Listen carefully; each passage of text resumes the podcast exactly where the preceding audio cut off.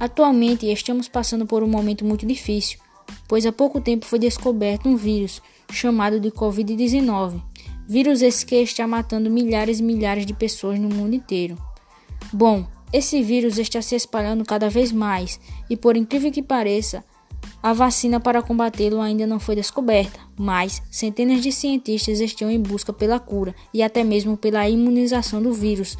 Algumas vacinas já estão sendo testadas em animais em alguns laboratórios, mas até agora não tem a vacina para combater o Covid-19.